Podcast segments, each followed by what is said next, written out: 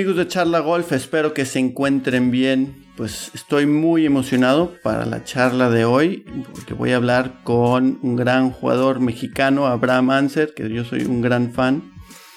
Les recuerdo que nos pueden encontrar en todas las plataformas de podcast y si nos pueden dar un like o escribir un buen comentario, se los agradecería un montón, especialmente en Apple Podcast, Evox o cualquier otra de las plataformas. Eh, también, si nos pueden compartir este episodio o cualquier de los otros episodios, eh, por ejemplo, el episodio que, publiqué eh, de Mila Chávez, la jugadora paraguaya, o también el del Open Championship, que ahí también van a escuchar a Abraham decir unas palabras, se los agradecería un montón. Así más gente se reúne a esta comunidad de charla golf y de este gran juego. También les quiero decir que próximamente vamos a publicar otro episodio de El espacio entre los oídos con la psicóloga Gaby Fernández y vamos a hablar sobre respiración. Bueno, ahora empezamos esta charla con Abraham Anser, también conocido como el árabe, también conocido como el turco, también conocido como el Aussie Mex y me imagino que un montón de otros apodos. Abraham, ¿cómo estás? Compadrito, muchas gracias por invitarme a tu podcast. Muy bien, gracias a Dios, todo en orden. Gracias a ti por, por eh, prestarme y regalarme eh, tu tiempo. Yo sé que eres una persona muy ocupada. Bueno, pues una pregunta muy simple que le pregunto a todos mis invitados es tus inicios del golf. pues la verdad que empecé a jugar desde que tengo uso de razón. Tengo bastantes recuerdos de, de muy muy chiquito, apenas ni podía ni caminar y ya traía un palo de golf en la mano. Eh, gracias a pues a mi papá fue el que me el que me llevó al club campestre de Reynosa, donde crecí y pues donde aprendí a jugar golf. Tengo pues como te digo, fotos que estoy, estoy en el campo de golf, todavía ni podía caminar, y ya traía ahí un, un palo de golf en la mano y pues rápidamente me enamoré de, del deporte. Y a los seis años ya estaba jugando en torneos. Ah, wow, los seis años. Sí. ¿Y, y tú, tú te enseñaste a ti mismo o, qué onda? ¿Que eh, tú tenías instrucción? Sí, bueno, nunca he tenido así formalmente un, coach de, de swing. Tengo, bueno, tengo ahorita un, un coach de pot, Ramón Vescanza, pero mm. creciendo nada más durante mi tiempo ahí en Reynosa, pues tuvimos varios, varios profesionales ahí del club que me daban, pues que me enseñaron a, pues, las cosas básicas, obviamente, como agarrar el palo, todo lo, fundamental, el stance y todo eso. Eh, se me viene a la mente Julián Valenciana, Petronilo Castilla, Castillo Ali, eh, Ali Hernández también estuvo por ahí, Checo, que de hecho todavía está ahí en, en el campestre, regresó después de muchos, de muchos años, y fueron los que me, pues me enseñaron las cosas básicas de, pues de cómo agarrar un palo de golf, cómo empezar a, a, pues a pegar a la pelota, y de ahí en fuera aprendí mi, swing, y se ha hecho con el paso del tiempo, pues muy, muy mío, no le, no le quiero mover mucho, no, no me gusta ser muy, ser muy técnico, entonces la verdad que estoy bastante cómodo con pues con mi swing en sí, siento que si puedo pegar un draw, un fade, pegarle alto o bajo, eh, pues la verdad que no quiero no quiero moverle. Se me hace buena buena idea. Que ya, ya hablaremos un poco más de, de eso, de lo técnico, del lado técnico de golf. Mira, yo, yo viví un rato, un buen rato en San Diego, y que obviamente es este, la ciudad vecina de, Tijuana, y bajaba mucho a, a, Tijuana a hacer muchas cosas, eh, jugar, también a la fiesta, jugar golf, eh, ir, a, ir a surfear, eh, comer unos buenos tacos, mariscos. ¿Cómo es eh, ese cruce de México a Estados Unidos y de Estados Unidos a, México, porque es un cambio drástico. ¿Cómo es tu experiencia? Esos olores, sabores, eh, no sé, dime, dime un poco de tu experiencia. Sí, bueno, pues para mí creciendo en la frontera era muy, pues muy normal ir de, de lado a lado. Obviamente, bueno, yo nací, de hecho, yo nací en el lado americano, mm, pero me crié en, me crié en, Reynosa.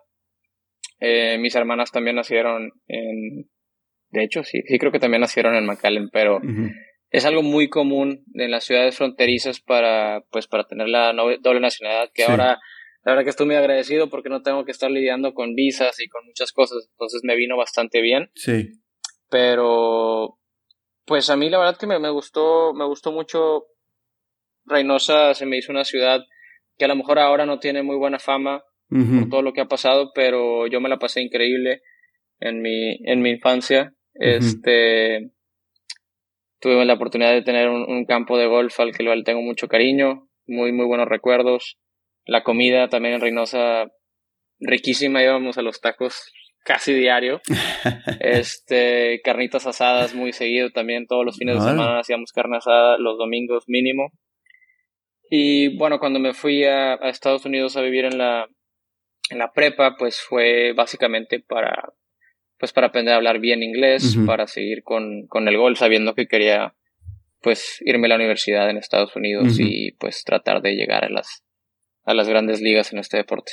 ¿Fue un cambio drástico cuando tú cruzabas así y así ibas para un torneo para la prepa? Eh, porque de lo que escuché es de que eh, no sabías inglés, eh, tuviste que tuviste la clase de ESL, yo también tuve la clase de ESL, English is the second language, ahí con pues con todos nuestros paisas eh, aprendiendo el inglés, ¿verdad? Entonces quería saber un poco de ese proceso eh, para ti, si fue difícil. Pues, o sea, sí fue un poquito diferente.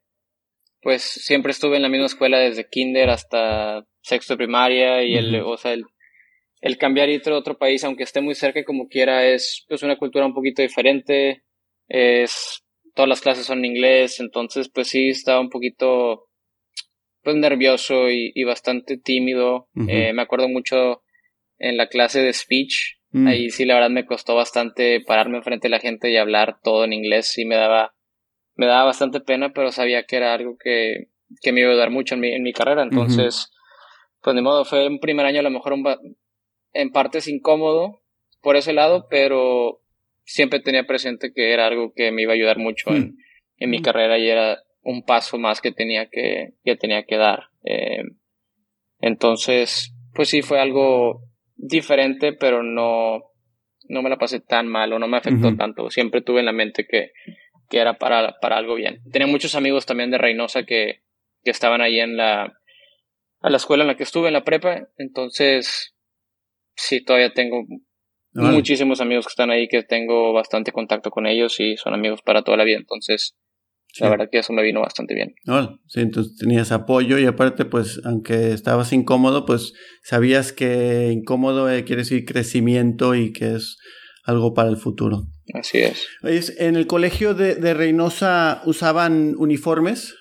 Sí. Sí. De hecho, esa fue una de las cosas la cual era diferente. Yo estuve en el Colegio Mexicano, se llama, en Reynosa, y sí, teníamos, teníamos uniforme, y luego al irme a Estados Unidos ahí no había uniforme, entonces pues me senté bien raro que podía ponerme casi lo que, pues, lo que quisiera. Entonces, digo, también está padre porque puedes demostrar un poquito más tu estilo, cómo eres, o expresarte un poquito más. Pero sí, en mexicano, en Reynosa sí tenía uniformes y en Estados Unidos pues no. ¿qué, ¿Qué colores? Mira, lo digo porque esta pregunta también se la eh, pregunté a, Lili Álvarez, que es la CEO de IGPM, es la que ayuda a las golfistas eh, eh, femeninas. Súper buena onda, Lili. Buenísima onda, ¿eh? Una chava increíble. Sí. y le pregunté, oye, eh, en México, en Latinoamérica, en España se usa mucho el uniforme y un uniforme dice mucho de la persona, de lo que hace y también, pues obviamente los atletas usan uniformes. en mi opinión, los, los uniformes famosos de México, el de Jorge Campos, el fosforiloco, yo de chavo lo usaba. Eh, y después... tengo, varios de él que me ha regalado. Ah, sí, qué buena onda, qué buena. A ver si algún día este, lo tengo aquí en Charla Golf. Después, en el Mundial del 98, eh, me acuerdo a Cuauhtémoc Blanco que, que, metió un gol y salió todo el escudo del de, el calendario azteca. Y después hoy en día tenemos a, eh, Checo Pérez, el, piloto, Canelo con sus shorts y sus botas. Y en el mundo de golf, pues Lorena con eh, primero Audi, después eh, Banamex, su bolsa de Aeroméxico. eh, Lacoste. Y finalmente, algo que a mí, me, un uniforme que me encantó fue el de ustedes en Tokio, en las Olimpiadas, que estaba padrotísimo. Sí, de, de hecho es lo, que, es lo que te iba a comentar. Y es algo que, un proyecto que me gustó mucho porque es la marca que, pues, que empezamos con unos amigos. Órale. Es la marca que, de hecho, mira, es la marca que traigo ahorita. Yo sé que en el podcast no va a salir, nada más va a ser este audio, pero sí fue un proyecto que, que salió así de la nada. Dijimos, oye, pues, eh, pues vamos a aventarnos los, pues los uniformes de, de las Olimpiadas, si hay oportunidad, porque siempre hay, lamentablemente a veces es un despapalle con, con toda la organización de, de estos eventos eh, en nuestro país, pero pues lo quisimos tener ahí por si los uniformes que nos iban a dar, como te dan uniformes a todos los deportes, pues a veces cuando es un deporte como el golf, a lo mejor los uniformes no están, a lo mejor están hechos más como para algún otro deporte en vez de que sean como para golf. Entonces me dijeron, hey, yo que tú, pues si tienes la oportunidad de armarte unos, unos outfits con tu marca, pues pues por si por si las moscas. Entonces dije, bueno, qué pues, buena onda. Vamos, qué buena vamos a vamos a darle y sí, cuando recibimos los los uniformes estaban padres, pero una no nos, no nos quedaban, estaban de diferente, mm. estaban muy mal las, tallas. Eh, total, un desastre, entonces qué bueno que tuvimos ese, ese plan B. Y, y sí, pues queríamos demostrar los colores. Me acuerdo mucho que le dije al equipo de diseño, quería implementar también el rosa mexicano, porque me, me, acordé mucho de la, de la, de la playera, del uniforme de la, de la selección mm. de visitante que tenían la, la, negra con el rosa mexicano, entonces hicimos una negra con, con líneas de rosa mexicano, luego también la verde que me gustó mucho, que tiene el, el jaguar tipo de piedra azteca con palmeras y eso, esa, esa me gustó muchísimo también. También el cinto completamente como trenza de la bandera de, de los colores de la bandera de México. Eh, y sí, fue un, proyecto que me gustó bastante, tener el, el sello y ponértelo en un torneo pues tan único y tan importante estuvo muy muy padre la verdad. Se sintió bastante bonito. Sí no yo la neta me quiero comprar una de esas de esas camisetas y que las firmen tú y Carlos y colgarla porque están están muy muy padrotas muy bonitas. Em, Sin duda. Y lo que quería saber también de este tema de uniformes es, has usado, nos dijiste que, que en Reynosa tuviste uniformes y pues has representado en diferentes etapas eh, eh, con diferentes uniformes eh, jugando golf. Entonces quería saber pues la disciplina de cada etapa de esos uniformes que, que has tenido en tu carrera golfística. La disciplina de estos uniformes. Sí. Así, primero me imagino que estuviste en el equipo de, de high school, ahí tenías un uniforme, pues eh, en junior college, después para dar el, siguiente salto a, a, la de cuatro años, creo que... Eh, Oklahoma. Oklahoma, gracias. Y pues representarte a ti mismo y después a, a, a, México. Sí, sí, sí, pues bueno, los uniformes vienen hasta antes. Yo jugué desde los 6 años hasta los 15, que me fui a Estados Unidos en la gira infantil juvenil en México, en la zona norte. Entonces, pues en la zona norte llevábamos nuestros uniformes del Club Campestre Reynosa y tenías que ir vestido pues, representando a tu club. Entonces, pues desde ahí empecé a utilizar uniformes. También cuando calificábamos a los nacionales o al interzonas también que le llamaban, pues tenías que llevar el emblema de la zona norte y entonces es algo bonito porque vas representando también a un grupo de, de chavos y de clubes que el, pues que le han echado ganas y están en el mismo en el mismo canal que tú y en la misma en la misma situación. Eh, entonces desde ahí empecé a utilizar uniformes. Después después de ahí me fui a la a la prepa y también teníamos obviamente uniformes de la prepa.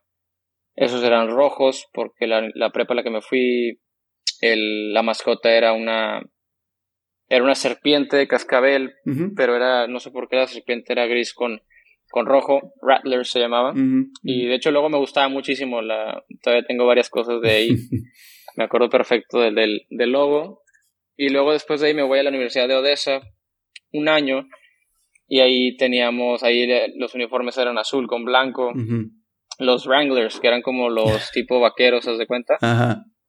Este, luego también estaba bastante, bastante interesante. Y luego después de ahí pues me voy a la Universidad de Oklahoma. Una universidad bastante, bastante grande que me la pasé increíble, los uniformes muy padres también y era una escuela patrocinada por, por Nike. Y oh. yo desde chiquito era muy, muy fan de Nike, entonces estaba súper contento con todas las cosas que nos daban, estaba en las nubes. Entonces, pues sí. Y luego de ser profesional, pues llevaba todo por tres años. Sí fue, me patrocinaba, me patrocinaba Nike. Entonces, pues todo lo que traía era, era de ahí, pero ahí ya como profesional eres más como pues eres más tú, ya la, la, cosa por equipo ya casi no, no es parte de. Eh, y entonces sí, pues cada, cada día te puedes vestir diferente. De lo que escucho es cada etapa es crecimiento y más compromiso a, a lo que te estás dedicando. Eh, cada etapa requiere una disciplina para llegar a la siguiente etapa. ¿Puedes hablar un poco de, esas diferentes etapas y, cómo eh, creciste? Sí, la verdad yo siento que me ayudó mucho el... Yo siento que en ningún momento fui como la...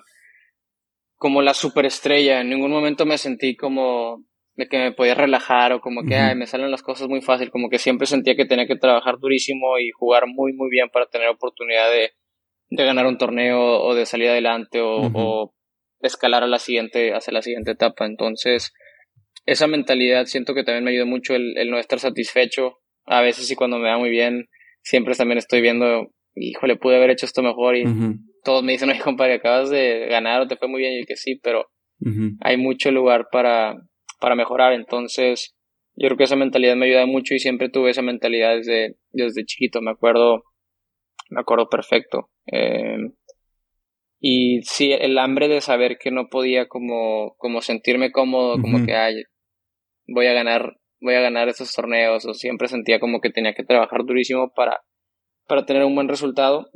Este, siento que esa mentalidad la, la he llevado y hasta ahora todavía siento que tengo que, que tener esa mentalidad. Eh, y sí siento que ha sido clave completamente el no estar satisfecho en ningún momento en poder seguir escalando y seguir mejorando cada, cada año. De día a día, especialmente escuché que, cuando estabas en, el Junior College, yo también jugué para Junior College y después para cuatro años. Que ahí diste un salto grande en creerte a ti mismo. ¿Estabas practicando mucho? ¿Estabas jugando mucho? ¿Tú por tu cuenta ibas, eh, entrenabas? No sé, dime. Sí, bueno, ahí sí fue el, el único año de mi carrera que, que sí me salió todo muy bien. O sea, ese año jugué muy, muy, muy bien. Eh, gané muchos torneos. Quedé, creo que número, pues quedé número uno de, pues de ese año en, ese nivel de universidad. Y fue lo que me abrió las puertas a, a las otras universidades y becas y eso, en, que terminé yéndome a, a Oklahoma. Pero, pues sí, sabía que era mi, ese, esa universidad es nada más una universidad de dos años. Sabía que si me quedaba ahí, pues no, no iba a haber mucho futuro o no iba a tener la, la habilidad de poderme foguear contra los mejores de, de las universidades eh, o de D1 o lo que sea. Entonces como que sentí que tengo que jugar bien este año y pues en Odessa no hay mucho que hacer, la verdad, no hay nada más que jugar golf y, y la fiesta, pero pues traté de enfocarme mucho en, de ser responsable en la escuela y, y pues darle al golfito. Entonces, gracias a Dios me salieron las cosas muy bien mm. y me salieron oportunidades, pero sí sentía, tenía esa hambre de, de sabía que tenía que jugar bien, muy bien para poder avanzar. ¿Tú eres una persona muy estructurada o, o cómo estructuras tu, tus semanas, tus días para, pues, para los chavos que están escuchando esto, que a lo menos vayan a practicar con un propósito? Porque como de lo que estoy escuchando, cuando tú ibas al campo de golf, tu propósito era llegar a lo que estás haciendo hoy en día. Pero, y quizás era el único plan que tenías, quizás no tenías un plan B, como dicen. ¿Nos puedes explicar un poco de si eras estructurado o, y un consejo para los chavos? Sí, siento que sí ayuda el, ir con un propósito a, cuando vas a practicar, ayuda muchísimo. Porque puedes, puedes ir pegar bolas y pegar, pegar 3.000 bolas, pero si no estás trabajando en algo, o, si no estás concentrado en lo que estás haciendo, a lo mejor no te estás ayudando en absolutamente nada. A veces es mucho mejor pegar 60 bolas, pero con todos los kilos, o sea, enfocado en algo, con tu rutina, con visualizar, con, con todo, eh, pegar 3.000 bolas y nada más por pegarle. Entonces, sí, me gusta cada tiro, cada pot, que eh, no en el campo, o sea, practicando. Y en el campo, obviamente, sí. Pero que cada tiro tenga una, una razón, un, una, una forma a la cual, a la cual quiera o sea, un tipo de tiro, una visualización, todo, todo, todo. Va. Entonces sí, siento que, que soy muy estructurado de esa manera. También el tiempo, de ahora como, bueno, ya como profesional, no en la universidad, pues también tengo otras cosas fuera del campo de golf y proyectos que también me quitan tiempo. Entonces trato de cada minuto que estoy en el campo de golf aprovecharlo al máximo y no perder, no perder el tiempo. Excelente, excelente. Mira, tu swing me recuerda un poco al de Rory Sabatini, creo que es amigo tuyo, ¿no? Sí, lo conozco, está bien loco el Rory, lo, conozco bastante bien. Sí, pues me recuerda un poco eh, eh, a tu swing, eh, las manos altas, un poco el ritmo, posiciones. Em, y yo quería saber un poco, nos dijiste también que tenías unos que otros instructores, pero que te, ayudaron. Tú de tu, de, por tu cuenta eh, abrías libros, eh, yo me iba a la biblioteca y, encontraba libros porque no, no había YouTube como hoy en día. Eh, ¿qué, qué, tan proactivo eras para tu propio crecimiento durante esas etapas de pequeño?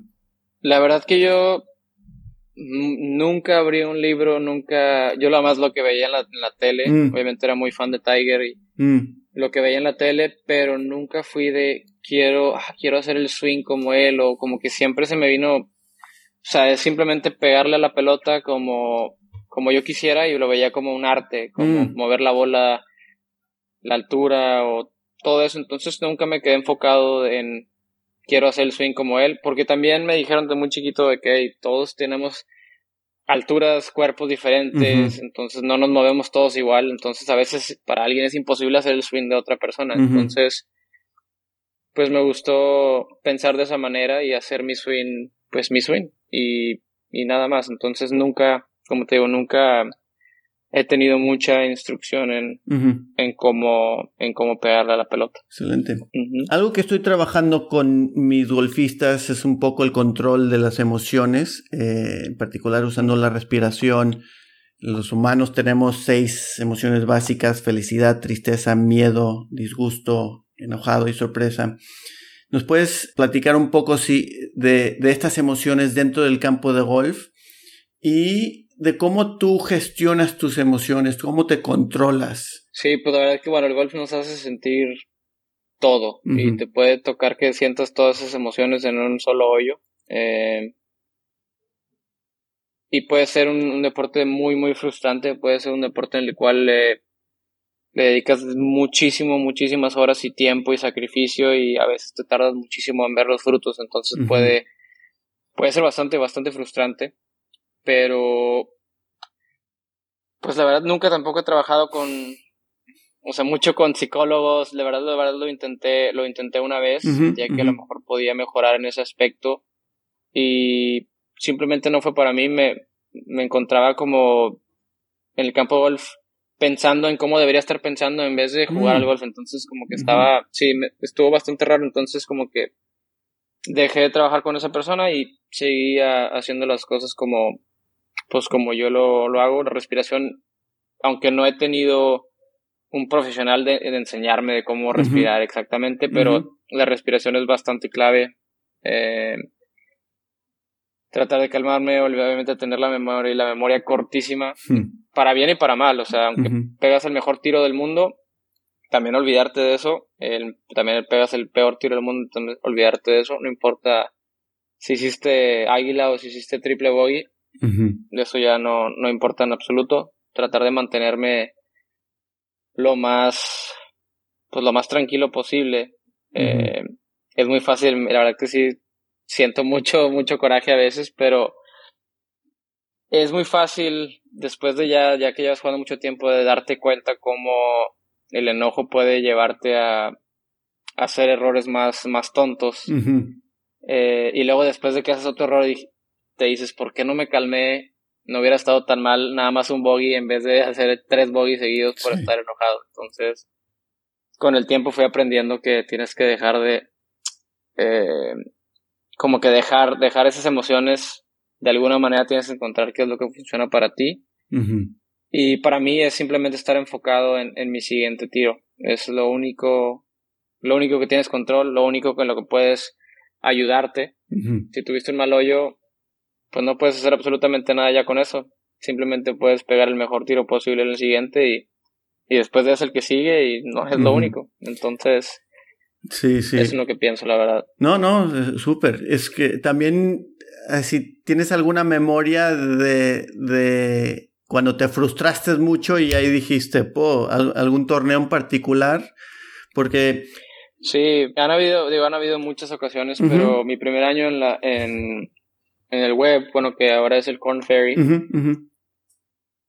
tuve la oportunidad de, de, de, tener mi tarjeta un poquito más, asegurar mi tarjeta un poquito más rápido y venía ahí en la pelea más o menos en el torneo para tener un buen torneo. Hago un, un bogey tonto con el, con el wedge en la mano del medio del fairway. Y me dio un coraje porque estás pensando en Verdi y aquí es cuando vas a atacar y cuando vas a, a subir en la lista y ves que y ves que haces bogey y ahora te vas de octavo y te vas a 16 mm. y estás te frustras muchísimo porque y luego te llevas esa misma frustración al siguiente hoyo que era el 17 y pegas un tiro horrible, haces otro bogey y luego estás más enojado todavía y hice lo mismo en el, en el hoyo 18 y terminé un torneo que pude haber terminado en cuarto, quinto, terminé como de 25. Entonces, aprendí muy, muy rápido en el tour, eh, bueno, en ese tour que cada punto es muy, muy valioso, entonces tienes que dejarlo ir. De alguna manera tienes que dejar ir un, un tiro malo. Y, y también un tiro bueno, como te digo, han habido ocasiones en las que estás muy contento, te emocionaste porque hiciste un águila y bueno, y estás pensando en eso y te emocionas y también te sales de tu, de tu zona y cometes, y cometes errores. Este, entonces, yo trato de olvidarme ya completamente del tiro pasado y enfocarme nada más en, en el que sigue. La razón de por qué que te quería preguntar esto es de uno de nuestros oyentes eh, Ivo Larios González, de Playa del Carmen, 13 años, quería saber un poco sobre eso. Eh, preguntó, oye, si tienes algún profesional, eh, le puedes preguntar que si siempre juegan bien en los torneos, se frustran, y si se frustran y lo haces mal, ¿cómo, cómo se, se, pues, te gestionas y todo eso? Entonces es normal, ¿verdad? Y así eres el mejor o el peor del mundo. Súper normal. Sí, sí, sí, sí. Súper normal, ¿no? Y puedes, obviamente, a lo mejor en la tele puedes ver que me veo muy tranquilo, como que no pasa nada y por adentro puedo estar hirviendo, súper enojado, pero pues me trato obviamente de mantener lo más, lo más tranquilo posible.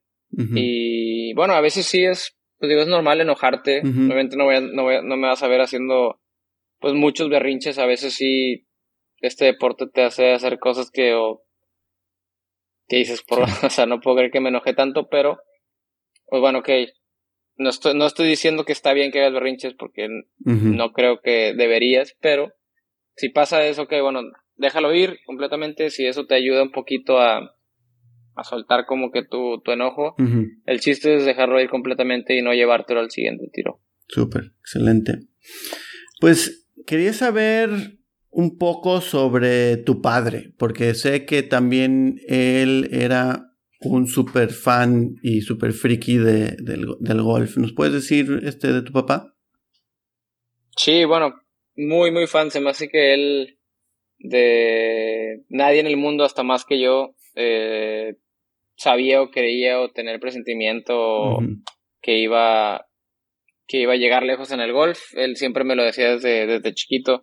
Y a veces le decía, sí, o sea, sí, pero pues como que no te la creías también, dices. Pero él siempre estuvo fijo y, y lo tenía claro en su, en su mente. Eh, obviamente, pues su papá siempre va a pensar eso, siempre va pues pensar que tu hijo es el mejor del mundo y ya sabes, Me imagino, no sé si eres papá o no. Sí. Pero. pero sí, fue el que me. El que me enseñó también muchas cosas, no tanto en el golf, pero cómo, cómo comportarme, como, pues obviamente como ser humano y.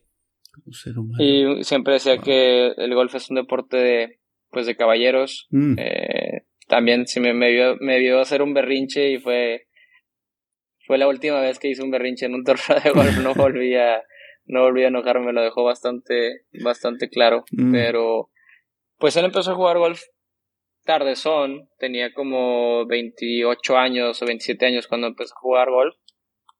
Eh, obviamente fue lo que me, lo que me contaba, lo que me contó. Y llegó a ser dos de handicap, o sea, llegó a jugar bastante, bastante sólido. Le pegaba, no le pegaba muy largo, pero le pegaba muy recto y tenía muy, muy buen juego corto. Me mm. acuerdo que tenía los, se, ponía para aprovechar, ponía los pies así como juntos, como nube, y ponía la bola súper, súper atrás y le pegaba así literal un machetazo siempre, pero lo, lo controlaba muy, muy bien. Entonces le salían así como bajitas con, con spin y la verdad que aprendí bastante de, aprendí bastante de él. Wow. En, en ese tipo de cosas. Eh, se veía muy, muy old school su, tipo de, de, golf alrededor de Green, como, como se paraba y como que eran los parados de antes de, si ves los videos de Jack Nicklaus con el pasto, porque también en Reynosa pues no teníamos el mejor, el mejor pasto del mundo, entonces tenías que ver la manera como, o sea, no era, el, su stroke de pot no era, o sea, no era un stroke, era como un, no sé, o sea, muy old school. Sí, sí, sí. Con, mucha muñeca, me imagino ahí. Mucha, mucha muñeca, y si eras de cuenta un chip en el green, con, un pot.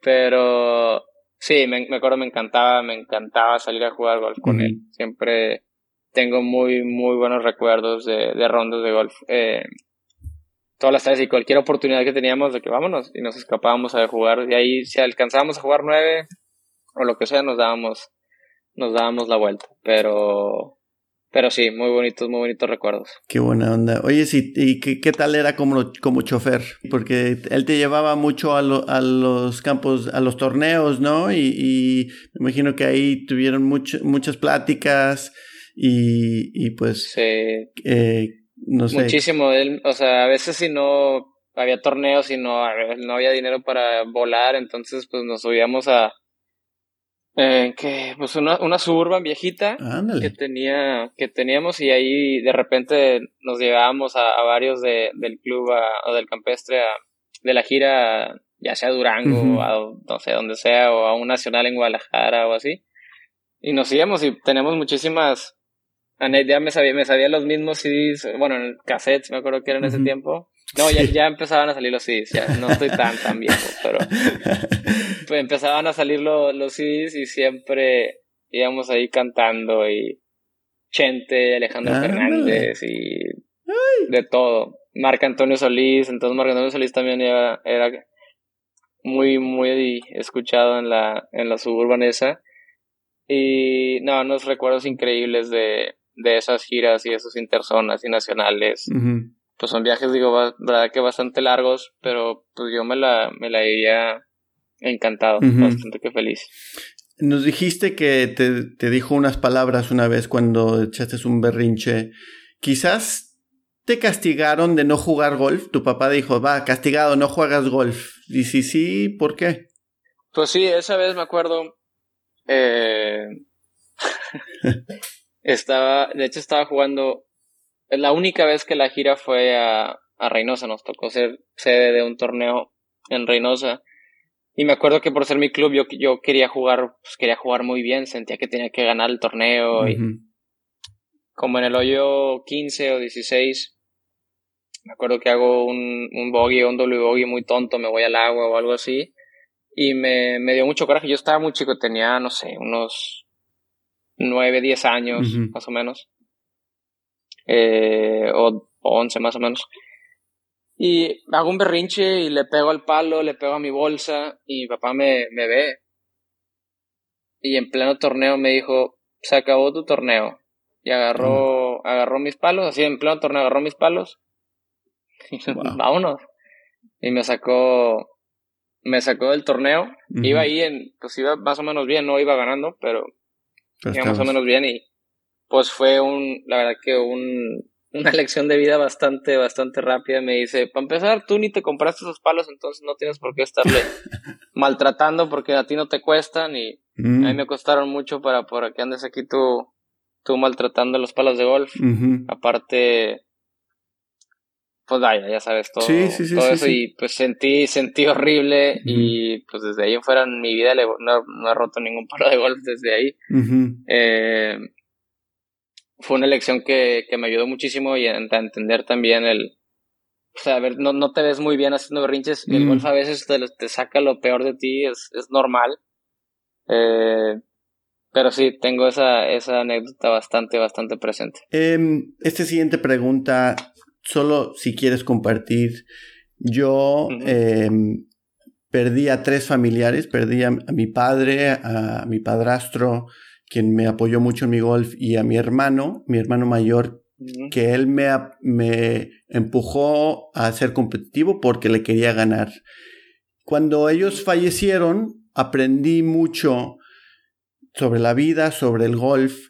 Quería saber un poco, pues, las lecciones que viene con perder a alguien, especialmente como tu padre. Sí, la verdad sí fue un año bastante, bastante duro porque yo me acababa de ser profesional. Mm. Me acababa de ser profesional, entonces el último torneo que me fue a ver fue la, la última etapa de Q School en la Quinta California. Y entonces, eso fue en noviembre o diciembre. Mm, y él fallece en enero, un mes después. Y ahí empezaba mi, mi carrera como profesional eh, ese año. Entonces, obviamente me dolió mucho el, el, todo el sacrificio que que hizo él toda su vida en llevarme a torneos, en a lo mejor gastarse dinero que no, que no teníamos por llevarme, por llevarme a, torneos, palos de golf, todo lo que implica eh, pues la vida de, pues, del golf.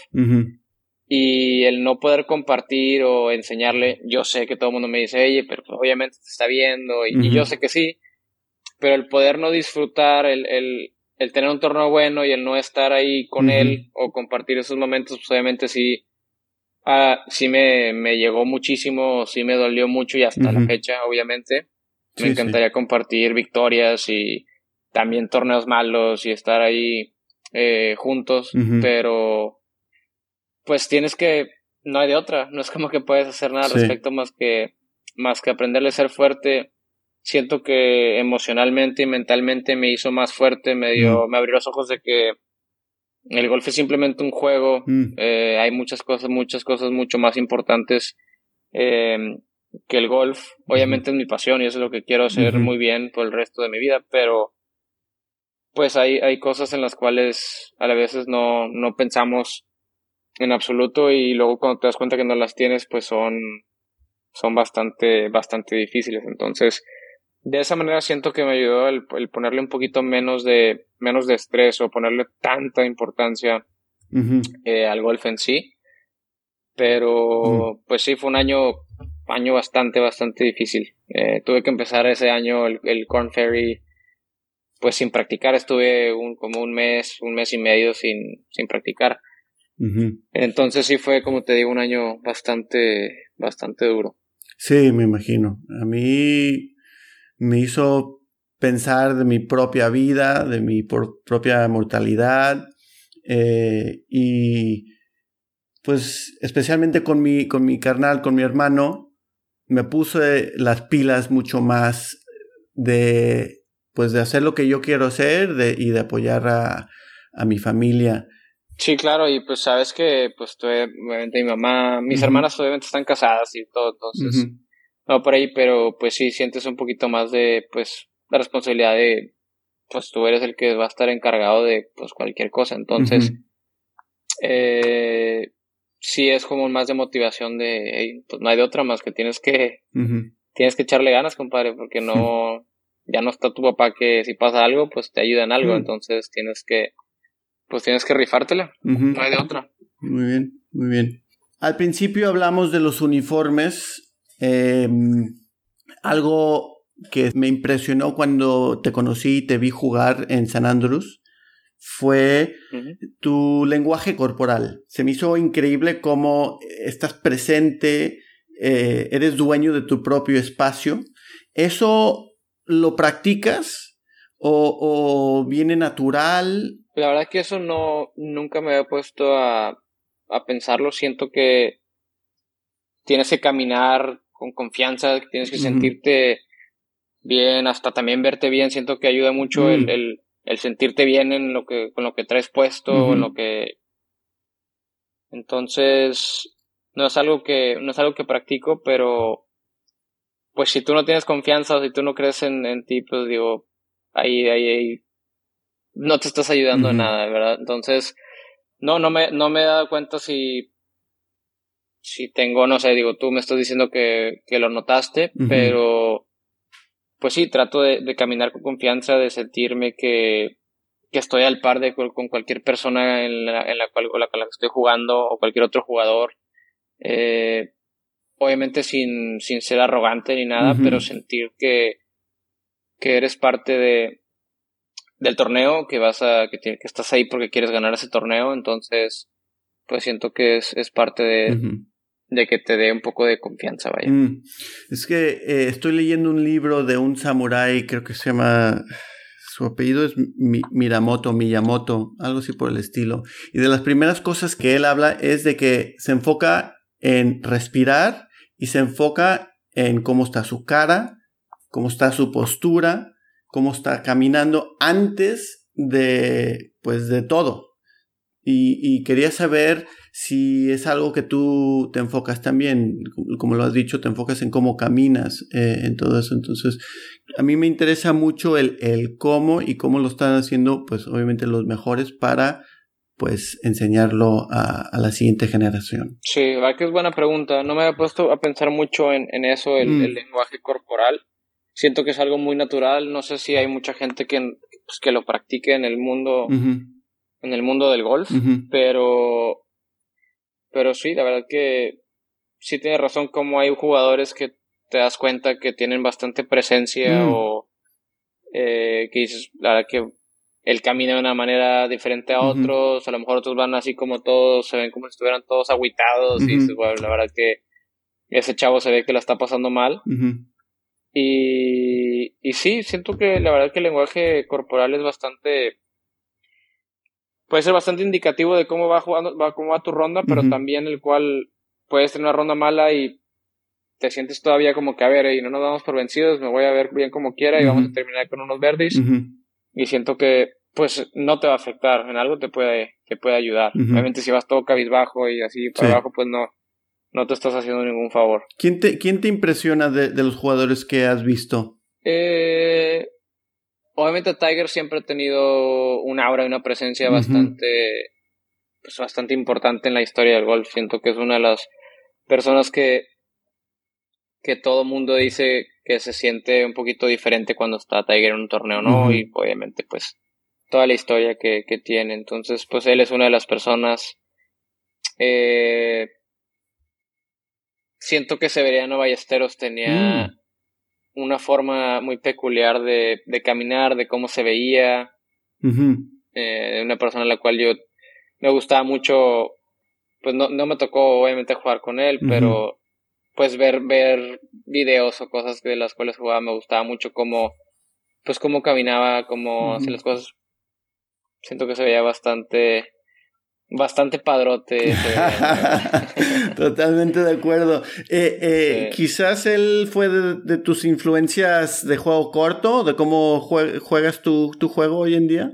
Sí, siempre, como te digo, fui muy, muy fan de, de cómo, de la, imagina, la imaginación que tenía y lo bueno que era para, para escapar de lugares bastante difíciles, ya sea con el Fierro 5 o con el San. Siempre me, me gustó mucho cómo, cómo hacía las cosas, sí. Sí, sí, sí. De hecho, mi, papá lo conoció, mi papá fue a España, invitado una vez por un amigo español y fue, y mi papá se hacía amigos de todo el mundo. Y terminó en Pedreña, de ahí donde, donde es Severiano, y conoció a, a, la, parte de la familia de Severiano, a sus amigos, luego lo conoció a él, eh, jugó una, una ronda de golf con, con, la, pues, con amigos de él. Al siguiente año me dijo, tengo que traer a Abraham a conocerte, yo estaba todavía chico. Y pues nunca se dio, nunca pudimos ir. Y luego falleció Severiano y no pude, no pude jugar eh, la ronda que teníamos, pero nos mandó varias cosas firmadas Severiano. Qué buena onda. Conocí en San Andrés, conocí a, a, su hija y a su hermano, que eh, lo conocí en la ahí en, el, salón de prensa. Y su hermano también eh, eh, es pro, fue pro y todavía tiene un swingsazo, ahí lo voy a subir en, en Instagram, lo grabé y, toda la familia es súper fans del golf y es increíble. Yo, Muy. Sí. Yo también soy súper fan de, de Sebe, de, de Chema Lazábal y pues todos los, todos los hispanohablantes de este unos cracks. Me tocó jugar ahí en el campo de golf donde Severiano se metía en las tardes. Se colaba para jugar Me tocó jugar el campo de golf, Y luego él diseñó otros nueve hoyos ahí al lado. que estaban imposibles el año, estaban súper difíciles. Sí, porque tú has estado en España este, practicando, ¿no? Te, tú a veces viajas a, a, España a, practicar de lo que he visto en tus redes sociales. he estado en España, nada más he estado dos veces y una vez fue, fue una, una, semana y media o dos semanas que me fui con mi papá. De hecho fue unas, unas semanas antes de la final que me fue a ver y luego el mes después falleció. Entonces mm. tuvimos un viaje que quisimos hacer siempre desde muy chicos y él, que me quería, él me quería llevar a fuerza. Nunca se pudo, nunca se pudo y luego hicimos ese viaje. Me vio la final y luego falleció el siguiente wow, Wow. Bueno, pues ese viaje te lo llevas para toda tu vida. Increíble. Completamente. Qué chingón. Oye, el, jueves de San Andrés dijiste unas, unas palabras que eh, eh, rápidas, pero eh, sobresalieron. Y dijiste en inglés, dijiste, nada, em, hoy no quería hacer el Woulda Coulda Y me recordó a un poema, mi poema favorito de Shel Silverstein, que se llama Woulda Coulda Y quería saber un poco tu opinión sobre este poema y si lo puedes relacionar eh, con el golf. Y va un poco así, lo voy a leer en inglés, entonces para los oyentes de, que, que no hablan inglés, hay que aprender. All the woulda, coulda, shouldas lying in the sun, talking about the things they woulda, coulda, shoulda done. But those woulda, coulda, shouldas all ran away and hid from one little did. Pues sí, lo puedo relacionar de muchas maneras con el golf, pero Sí, siempre van a haber, siempre vas a terminar una ronda y puedes, puedes tirar 80, puedes tirar 60 y siempre puedes decir, pero si hubiera hecho esto, pero si hubiera hecho esto, ni modo, olvídate de eso. No, no lo hiciste, aprende, obviamente aprende de eso y trate de implementarlo en tu siguiente ronda. Porque, pues sí, después, si una entrevista de cada vez que juego le podré decir, sí, pero si hubiera hecho esto, hubiera tirado pues sí, pero lo hubiera no existe, compadre. Entonces, apréndele, implementale en lo que sigue y, y a darle. Pero sí, si se pudiera, lo hubiera, pues ya hubiera tirado 59 Entonces, pues. Bien dicho. Bueno, llegamos a los segundos nueve, que son preguntas rápidas, ¿eh? Tu taco preferido, ¿eh? El taco perfecto. Eh, y quizás es uno que tú lo haces o, o de algún lugar, de alguna taquería que, que tú y tu familia eh, frecuentan? No, pues digo, puede ser de varios lugares, pero mi taco preferido es un taco de maíz con ribeye, uh, uh. Eh, un poquito de queso panela a las brasas doradito, eh, aguacate y salsa. Sí, sí, sí, sí. Es, es clave a lo mejor una, a lo mejor una, dos gotas de limón, pero si no hay limón no pasa Sí, sí, no pasa nada. y, yo creo que clave es la tortilla de maíz. Una buena tortilla de maíz es fundamental. Wow, va. Buena tortilla de maíz, ribeye, queso panela, cielas brasas, aguacatito y salsa. Toma, toma. Qué va, se me hizo A mí también. Em, la rutina, tu rutina de la mañana. ¿Cuando estoy aquí o cuando estoy en torneo? Eh, torneo, torneo, porque pues estamos hablando de golf. Ok, pues vamos a decir si juego a las 10 de la mañana. Eh, siempre me, bueno, si voy a jugar, vamos a decir, a las 8 de la mañana, siempre me despierto 3 horas antes, entonces si juego a las 8, me despierto a las 5, eh, me gusta, me tomo un cafecito, o lo que sea, me gusta llegar al campo de golf dos horas antes, eh, desayuno, algo rápido, unos 20 minutos, y luego me voy al gimnasio, y estoy en el gimnasio más o menos unos 40 minutos estirando, haciendo, eh, si me toca hacer ejercicio, porque todo tengo programado, lo que tengo que hacer, eh, pues se hacen esos 40 minutos, pero es más que nada ya para cuando son días de torneo, torneo, ya no es tanto ejercicio, sino es nada más, eh, pues como calentar, calentar los músculos que vas a necesitar. Y luego tengo una hora para potear, aprovechar, pegar bolas y salir al campo. Esa es mi rutina.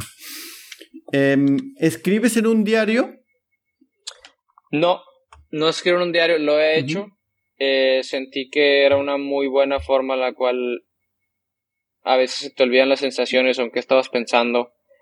Eh, entonces, mi primer año como profesional sí, sí escribía unas, unas notas en un diario, pero en, el iPad tenía, ponía el torneo, el lugar en el que quedé y cosas importantes las cuales sentía y me ayudó un poco y lamentablemente lo dejé de hacer, pero mm, ya más o menos en ese momento sé que me ayudó. Ahorita a lo mejor no me hubiera ayudado tanto, pero sí es una, una buena herramienta.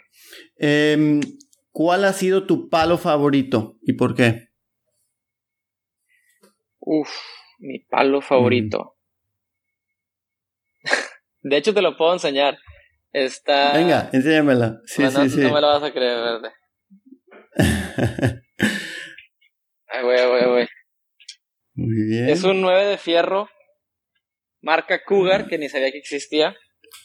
No manches, yo tenía un yo tenía los palos Cougar, sí. Pero ve el tamaño. ¡Ah! Este fue, este fue mi primer palo real de, de golf. Ya sé que no, a lo mejor no lo pueden, no lo van a poder ver, pero puedes tomarle screenshot aquí a lo mejor. Sí, sí, sí, a ver, lo voy a hacer ahora a toda madre.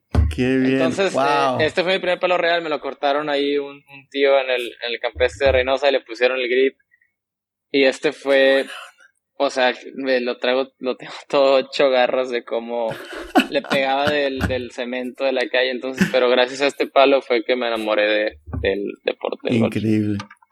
Increíble, qué buena onda. Va, eh, el mejor tiro que has tirado y el mejor tiro que has visto. Uy, el mejor tiro que he pegado. Híjole.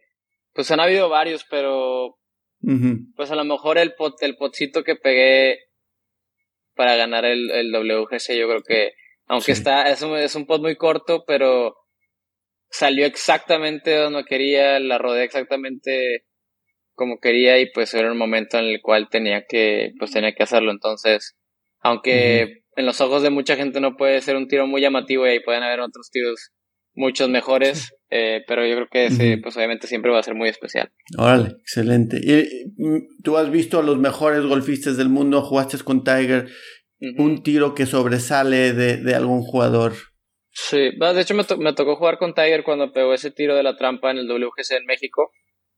Que, mm. ah, sí, termina, que termina así, le pega un, un, slice como con el pitching y luego la regresa, así estuvo. Ese tiro la verdad que sí estuvo muy, muy perro porque estaba imposible. Y aparte en la Ciudad de México es más difícil mover la bola, como pues vuela más y el viento el, no es muy denso, entonces la bola casi no, no agarra tanta curva. Sí, fue bastante impresionante ese tiro.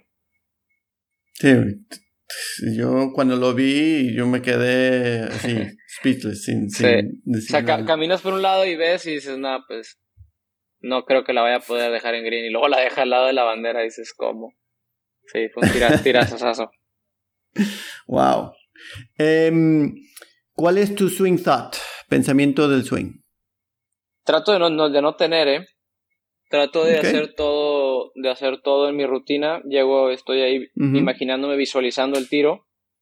Eh, y es más que nada mucho, yo soy mucho de visualizar mi, mi tiro, dónde la voy a empezar, luego quiero ver en mi mente dónde va a caer en el green, cómo va a rodar, cómo va a agarrar el spin. Y ya cuando estoy parado, ya no pienso nada más que, dale. O sea, no, no tengo ningún swing o trato de no tener. Mm. Campo favorito. Club Campestre de Reynosa. Ah, buena, buena respuesta. Buena respuesta. No, hay, hay, muchos muy buenos, obviamente, pero sí, pues el Club Campestre de Reynosa siempre va a tener un, algo demasiado especial para mí. Por supuesto, entiendo totalmente. Eh, ¿Draw o fade? Los dos, me, pego los dos. Pero bueno, a lo mejor pego un poquito más el draw que el fade. Eh, ah. Pero me encanta jugar los dos. Me imagino que el draw un poco más con el drive para sacar un poco más de, de distancia, ¿no? Sí, o sea, con todo, con, con cualquier fierro, un drawcito le voy a pegar un poquito más duro, pero así es como controlo también mi distancia. Si, si estoy entre palos o quiero pegar más largo, pues para quitarle le, puedo hacer un swing todavía agresivo, pero con fade, para no sentir como que le tengo que dar como que más suave. Entonces, así es como controlo mi distancia un poquito mejor. Con, le quiero pegar un poquito más duro, pego draw, un poquito más suave, pego fade. Chido. ¿Tu héroe del golf pasado y golf presente? Eh, Severiano. Y presente, que juegue ahorita. ¿Quién será? Pues digo, Tiger siempre fue, obviamente, mi. Desde chiquito fue. El jugador que me. Pues que me inspiró a jugar, que siento que hizo el golf bastante cool. entonces yo creo que, pues como te digo, esos dos jugadores son los que me. Me llamaron mucho al, al, deporte. muy bien. Bueno, última, quizás esto es un poco controversial lo que te ha dado el la PGA y lo que te ha dado el Live Tour. Eh, sí, la verdad que todo, todo es súper controversial ahora, pero sí. no, yo he sido aquí bastante muy agradecido con la, pues, con la plataforma del PGA mm. Tour. En su momento, de chiquito, pues era el único lugar el cual aspirabas a llegar, el único lugar donde pues es lo único que había. Eh, eso y el, obviamente el tour, el tour europeo. Y si no estás en Europa, pues estás de este lado, pues obviamente siempre estás llegando, o quieres llegar al, al, al PGA Tour. Entonces, tuve la oportunidad de, de jugar, pues, seis, siete temporadas. Eh, bastante agradecido con, pues, con la plataforma y, todo lo que, todo lo que conlleva jugar en, en el PGA Tour. Y ahora en el EVE, ahora que estoy bastante contento, me fascina eh, la parte de, de, los equipos. Es lo que siento que mm. a lo mejor lo viví en la, en la President's Cup, algo que me, que me encantó. Entonces el tener ese aspecto añadido cada semana es divertido. Y la gente a lo mejor, si no lo ha vivido, no lo han visto o lo que sea, a lo mejor no, no lo pueden entender o a lo mejor pueden decir que estamos bloqueando, no sé, pero en realidad a mí me gustó mucho la parte, la parte del equipo el jugar, estar con, con, pues hay chavos, por ejemplo, en, el equipo en el que estoy está Sergio García, que es una leyenda, sí. Lleva más de 25 años jugando golf increíble, eh, y luego también estoy con Chacarra, que acaba de hacerse profesional, ya gana un torneo de Libes, juega un golf increíble, y también mi compatriota, pues Carlos Ortiz. Entonces es muy divertido el compartir y el sentir el apoyo, porque el golf es muy individual y siempre lo va a hacer, no importa, o sea, por ejemplo, siempre vas a querer ganarle a, todos, obviamente, y, así deberías de pensar también, pero el sentir el apoyo, el, el, motivarte uno al otro, el sentir que eres parte de un, de un grupito y es divertido, me gusta y me gusta mucho. Siento que me, me apoya, eh, no, no, que me apoya, me motiva más a, a, jugar mejor. O sea, siento que estos últimos, estos últimos meses en, en el IF le, he echado muchas más ganas de lo que, a lo mejor lo que, lo que la gente piensa. Nunca había estado tan motivado en, en, jugar, en jugar bien y en mejorar. Vale, qué buena onda. Bueno, em, tus redes sociales y si nos recomiendas un libro, un podcast, un documental este, que, que te ha ayudado de alguna forma. Y si no, no, no, hay, no hay problema. Mis redes sociales, pues, eh, digo, lo que más uso yo creo que sería Instagram. Y mi nombre es nada más Abraham, arroba Abraham Anser, todo junto. También tengo Twitter, pero la verdad que nunca, nunca lo uso. Siento que el Twitter puedes, no sé, se puede, se puede poner muy, muy dark ahí a veces de repente. Y a mí no me gusta mucho la, la, controversia, me gusta estar enfocado en lo, en lo mío. Y de podcast, pues les recomiendo pues Charla Golf, obviamente tienen que escucharlo. Eso. A huevo. bueno, mi querido Abraham, muchísimas gracias por tu tiempo, te lo agradezco un montón y a ver si en un futuro este eh, retomamos esta charla y, escuchamos más de, de, tus experiencias y de tus enseñanzas. Te lo agradezco un montón, ¿eh? No, no, no, nada que agradecer. Qué bueno que se, que se armó y nos aventamos uno, uno de estos eh, en un futuro cercano.